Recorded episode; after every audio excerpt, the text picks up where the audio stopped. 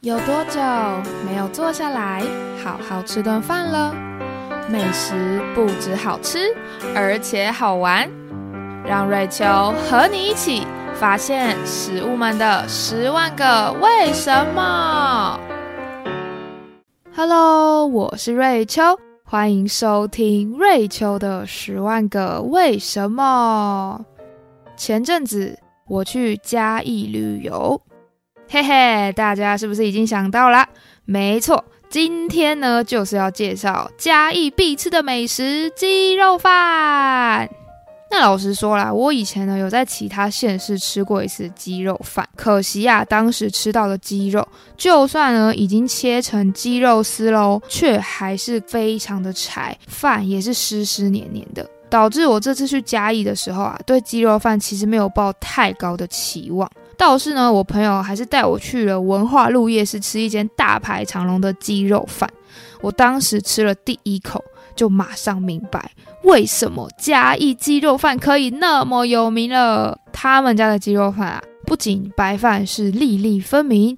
鸡肉丝配着超香的鸡油，还有些许的油葱酥，吃得到鸡肉的扎实，还有鸡油湿润的肉质，让鸡肉吃起来就没有那么的干涩难咽，以及油葱酥的酥脆，替鸡肉饭的口感又提升了一分层次。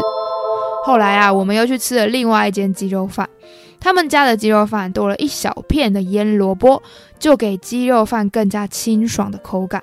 所以我就不禁好奇啦，为什么嘉义的鸡肉饭可以那么厉害呢？因此今天我们就要来说说嘉义鸡肉饭的小故事喽。嘉义的鸡肉饭，它并不是用一般的肉鸡，而是火鸡肉。所以在探究嘉义为什么盛产鸡肉饭前，我们先来看看台湾是什么时候有火鸡的吧。火鸡是外来品种，它确切传入台湾的时间啊不太确定。但如果我们去找文献呢，会发现在一八七一年的淡水厅志物产考当中有写到：火鸡状如鸡而颈长，能使火，自洋船购来。意思是说，火鸡是脖子很长的鸡，可以吃火，是从国外买回来的。那关于火鸡啊，它能吃火这件奇葩事呢，应该是因为火鸡它脖子的下方有一团红红的肉角，所以就被当时的人们误传为火鸡有吃火的超能力。那我们现在看起来啊，当然火鸡是不可能吃火的，但我们呢可以从中得知的是啊，台湾在清领时期就有买入火鸡喽。到了一八九五至一九四五年间的日治时期啊，日本人他们刻意在台湾推广饲养火鸡，因为火鸡除了可以食用、下蛋，还有赏玩跟羽毛加工的用途。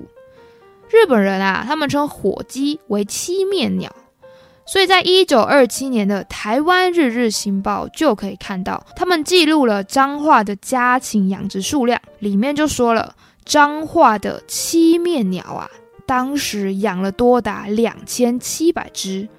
而到了二战期间，日本人为了应付当时亚洲区的战况，太平洋战争线，火鸡的饲养量呢，则是每年开始以五千到两万只的数量快速成长。据推测啊，有可能是因为火鸡呢比较大只，它的肉量比较多，所以可以作为当时比较快速攻击军队作为粮食的补给品啦。那在第二次大战之后啊，日本成为战败国。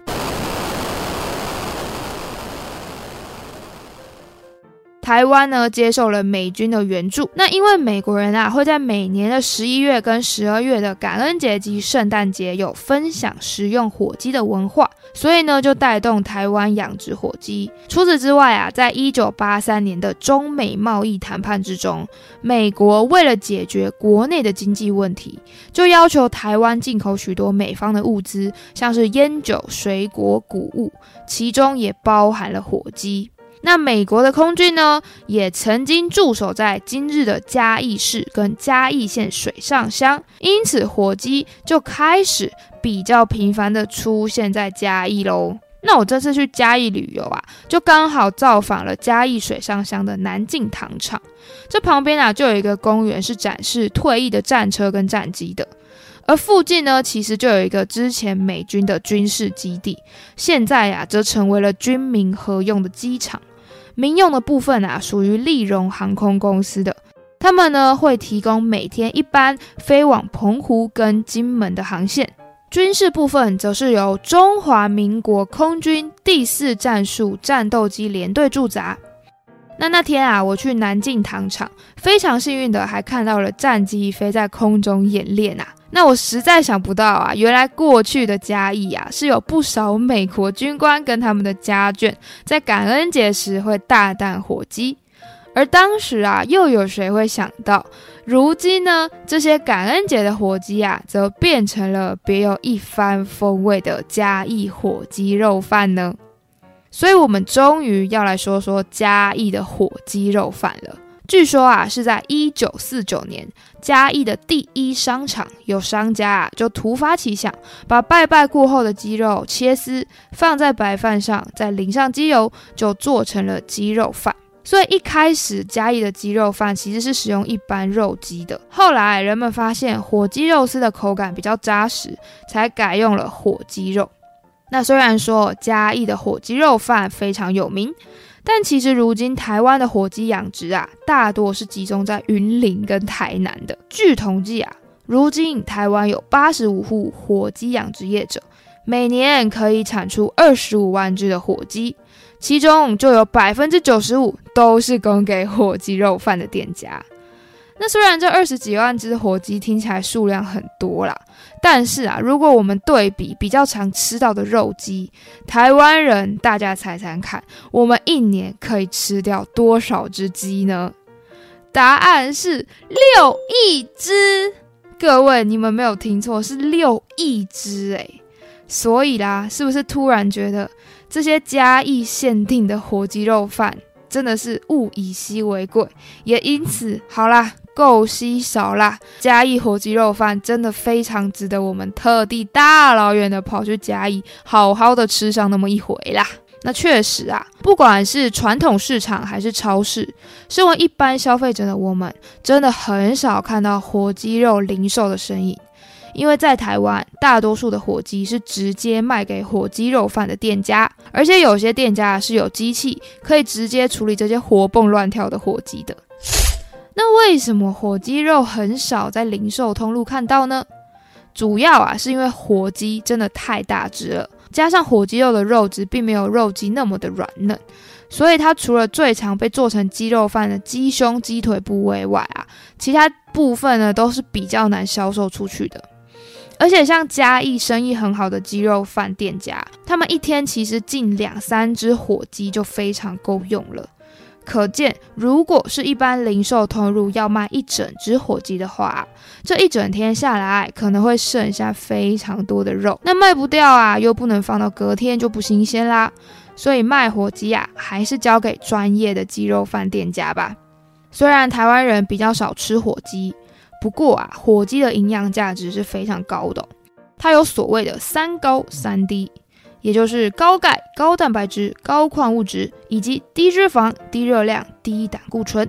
因为火鸡一整只的口感啊，吃起来都有点类似鸡胸肉那样的扎实，油脂没有那么多，就非常适合重训减肥者来补充营养。那也怪不得，虽然嘉义的火鸡肉饭已经把鸡肉剥成丝状，比较好入口了。还是建议啊，要淋上一大匙的鸡油，才可以让鸡肉吃起来比较顺口啦。那说到嘉义鸡肉饭，我想跟大家分享一个冷知识。大家知道，其实嘉义曾经有申请过金氏世界纪录最大的鸡肉饭吗？大家猜猜看，这最大鸡肉饭可以有多大呢？答案是九百九十二公斤。那为了要完成这项创举啊，鸡肉饭必须符合现场制作、安全卫生、同一个容器，还有成品与市售相同并可供使用的标准。所以厨师们在前一天的晚上九点就开始，一直备料煮火鸡肉到隔天早上六点，然后早上十点开始用十五个大铜电锅来煮饭，直到下午啊才把鸡肉跟油葱酥都铺到白饭上。当时统计啊，总共使用了六百公斤的白米，跟十六只重达二十公斤的火鸡，以及三十公斤的油葱酥，还有四百公斤的鸡油，花了差不多二十万元才完成全世界最大的鸡肉饭，突破世界纪录啊，当之无愧啦。那既然要做出这么大一份的火鸡肉饭，火鸡当然是不可少的精华食材啦。可惜啊，火鸡可灵活的嘞。如果火鸡乱跑，跑到稻草里去怎么办呢？当然是同心协力把它抓回来喽。所以接着，我想为各位献上一首小时候常常听到的儿歌《稻草里的火鸡》，让大家感受一下嘉义火鸡肉饭的美味之外，还有火鸡的活力喽。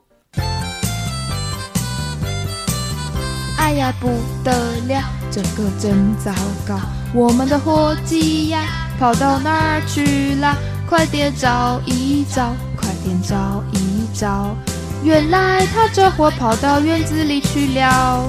快来快来，快来快来，快来快来，我们同心协力，快把它捉到。看见我们，他又跑了，跑到稻草里去了。